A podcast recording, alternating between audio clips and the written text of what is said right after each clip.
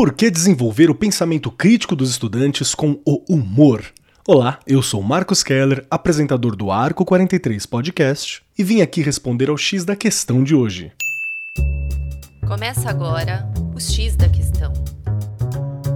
A Base Nacional Comum Curricular, ou BNCC, propõe trabalhar com diferentes gêneros textuais a partir dos anos iniciais do ensino fundamental, a fim de facilitar as estratégias de letramento e viabilizar a educação midiática. Dentre todos os gêneros, o humor é um dos mais complexos e sofisticados seja nas redes sociais ou nas conversas em grupos do WhatsApp. Os memes, as tirinhas e as charges estão presentes no dia a dia dos estudantes. Para interpretá-los, é preciso entender sobre ironia, sarcasmo, ambiguidade, metáfora e estar atento ou atenta aos principais temas sociais, como o racismo, a LGBTfobia e o etarismo, por exemplo, para assim auxiliar o desenvolvimento do pensamento crítico dos estudantes. Para aplicar em sala de aula, comece com as tirinhas, que têm uma linguagem mais simples e familiar.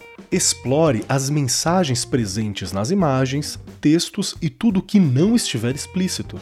Com o avanço dos estudantes, inclua as charges para abranger a vida em sociedade e propor que cada um expresse a sua opinião sobre os assuntos levantados e reflitam sobre a realidade em que estão inseridos. Em relação aos memes, escolha os mais conhecidos que façam referência a personagens de séries, novelas e filmes. O site hashtag Museu do Meme pode auxiliar na curadoria do conteúdo. Durante a apresentação de cada formato, incentive os estudantes a fazerem suas pesquisas e levem exemplos para serem debatidos em sala de aula, como uma justificativa sobre a sua escolha.